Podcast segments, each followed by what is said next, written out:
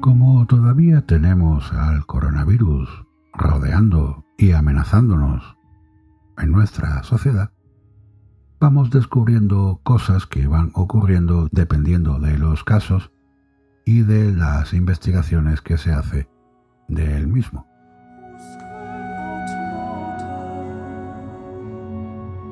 Según parece por unos estudios y casos que han ocurrido recientemente, la enfermedad, una vez superada, también produce delirios y cefalea, ictus e inflamación cerebral o trastornos neurológicos.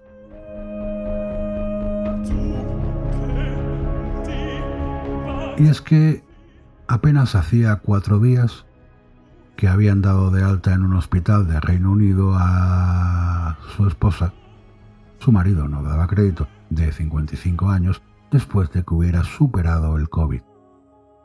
De pronto, ésta empezó a mostrarse confundida y a actuar de forma extraña. Se quitaba y ponía el abrigo reiteradamente, deliraba, empezó a tener alucinaciones y aseguraba que veía monos y leones por casa. Incluso comenzó a mostrarse agresiva con la familia. Lejos de allí, en el Hospital Universitario de Albacete, otra mujer de 60 años que había llegado con fiebre, tos, diarrea, sin capacidad olfativa ni gusto, y que fue diagnosticada de COVID, al poco de ser ingresada era incapaz de leer un libro, de manejar su móvil, de coordinar movimientos encadenados y ni tan siquiera escribir un texto sencillo. Los casos de personas enfermas de coronavirus que desarrollan complicaciones neurológicas se repiten en todo el mundo, como reportan diversos estudios científicos.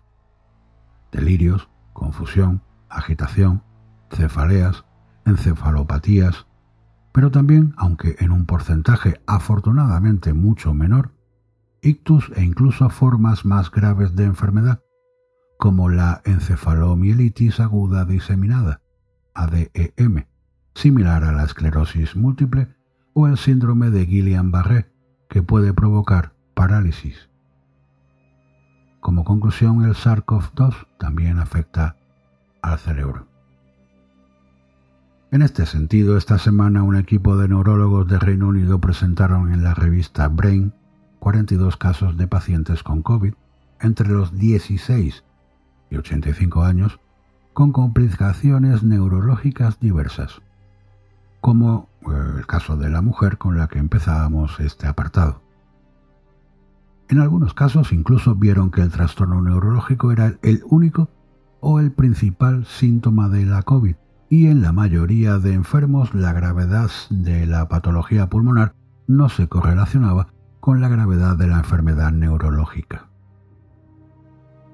El COVID-19 parece que afecta a la gente de distintas formas y aún queda mucho que aprender, explicaba en una entrevista Michael Thundy, investigador del University College de Londres y autor principal del estudio. Este virus afecta al cerebro de forma que no habíamos visto antes con otros virus, asegura. También en Brain, un equipo de investigadores españoles del Hospital General Universitario de Albacete publicaron un trabajo con 1.700 pacientes COVID, el que es hasta el momento el mayor estudio sobre enfermedad neurológica derivada del coronavirus, de los que vieron que el 1,4% desarrollaron enfermedad cerebrovascular.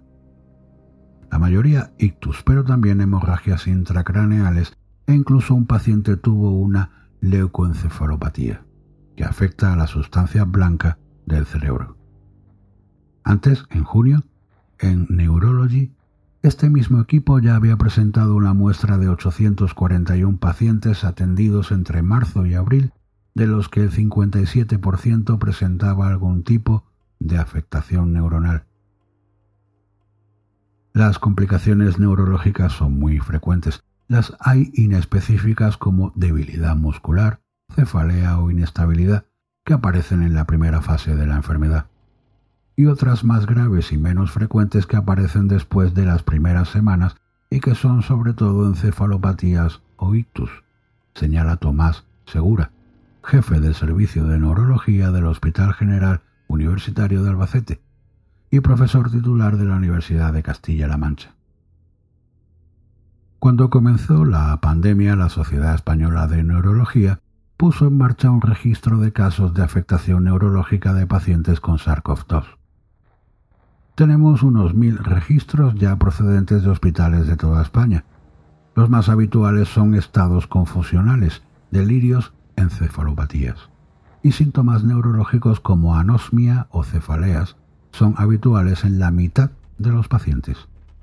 Los menos, encefalitis o inflamación del cerebro, trombos que llevan a incluso en pacientes jóvenes. Esto lo explica Jesús Porta, jefe de sección del Hospital Clínico San Marcos de Madrid y vicepresidente en la Sociedad Española de Neurología.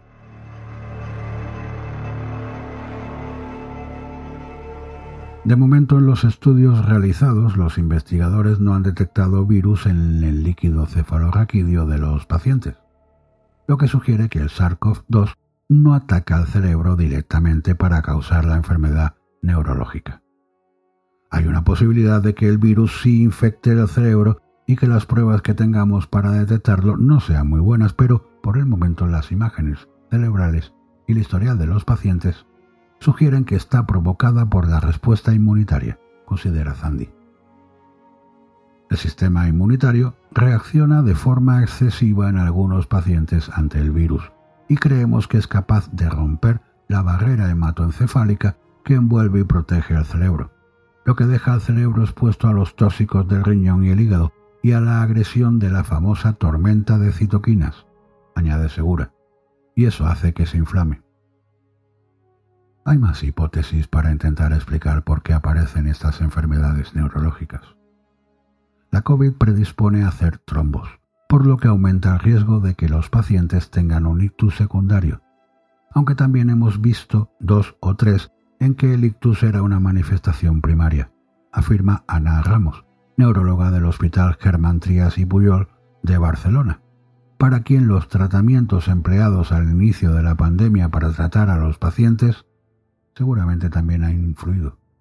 Muchas de las complicaciones que vimos estaban asociadas al uso de antirretrovirales e hidroxicloroquina, que produce alucinaciones, insomnio y delirios. Este tipo de síntomas, además como delirio, confusión y agitación, son habituales cuando se produce una infección vírica que provoca encefalitis, aunque con la COVID predominaba más de lo normal y sobre todo en personas más jóvenes, entre 30 y 50 años. Ahora una de las precauciones sobre la mesa es si esa enfermedad neurológica derivada de la infección por coronavirus dejará o no secuelas a largo plazo. Muchos pacientes que se han tratado dicen que no son lo que eran, que no se sienten capaces de retomar su vida normal porque se notan con el cerebro aturdido, a pesar de que en las pruebas de imagen cerebral no se les ve lesión alguna. Se quejan estos pacientes de falta de concentración, de problemas cognitivos, de despistes de pérdidas puntuales de memoria. Sandy, del University College de Londres, recuerda el caso de la pandemia de gripe de 1918. Un millón de personas más tarde acabó desarrollando una enfermedad neurológica llamada encefalitis letárgica. Podría ser, apunta, que en el futuro haya una minoría de población con daño cerebral sutil.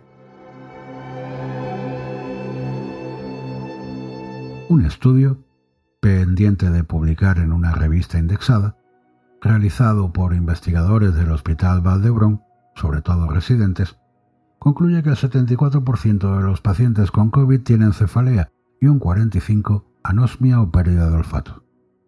Además de definir cómo es este tipo de cefalea causada por una infección y sobre la que apenas hay información, los neurólogos, liderados por Patricia Pozo Rosic, jefa de la unidad de cefalea y dolor neurológico del Hospital Valdebrón y directora del Migraine Adaptive Brain Center de Valdebrón Institute de Recerca, han visto que aquellos pacientes que tenían cefalea desde el periodo asintomático o en los primeros días de la enfermedad tenían una mejor evolución del COVID y se acortaba en siete días el curso de la enfermedad, También vieron que aquellos que además de cefalea tenían anosmia requerían menos días de hospitalización.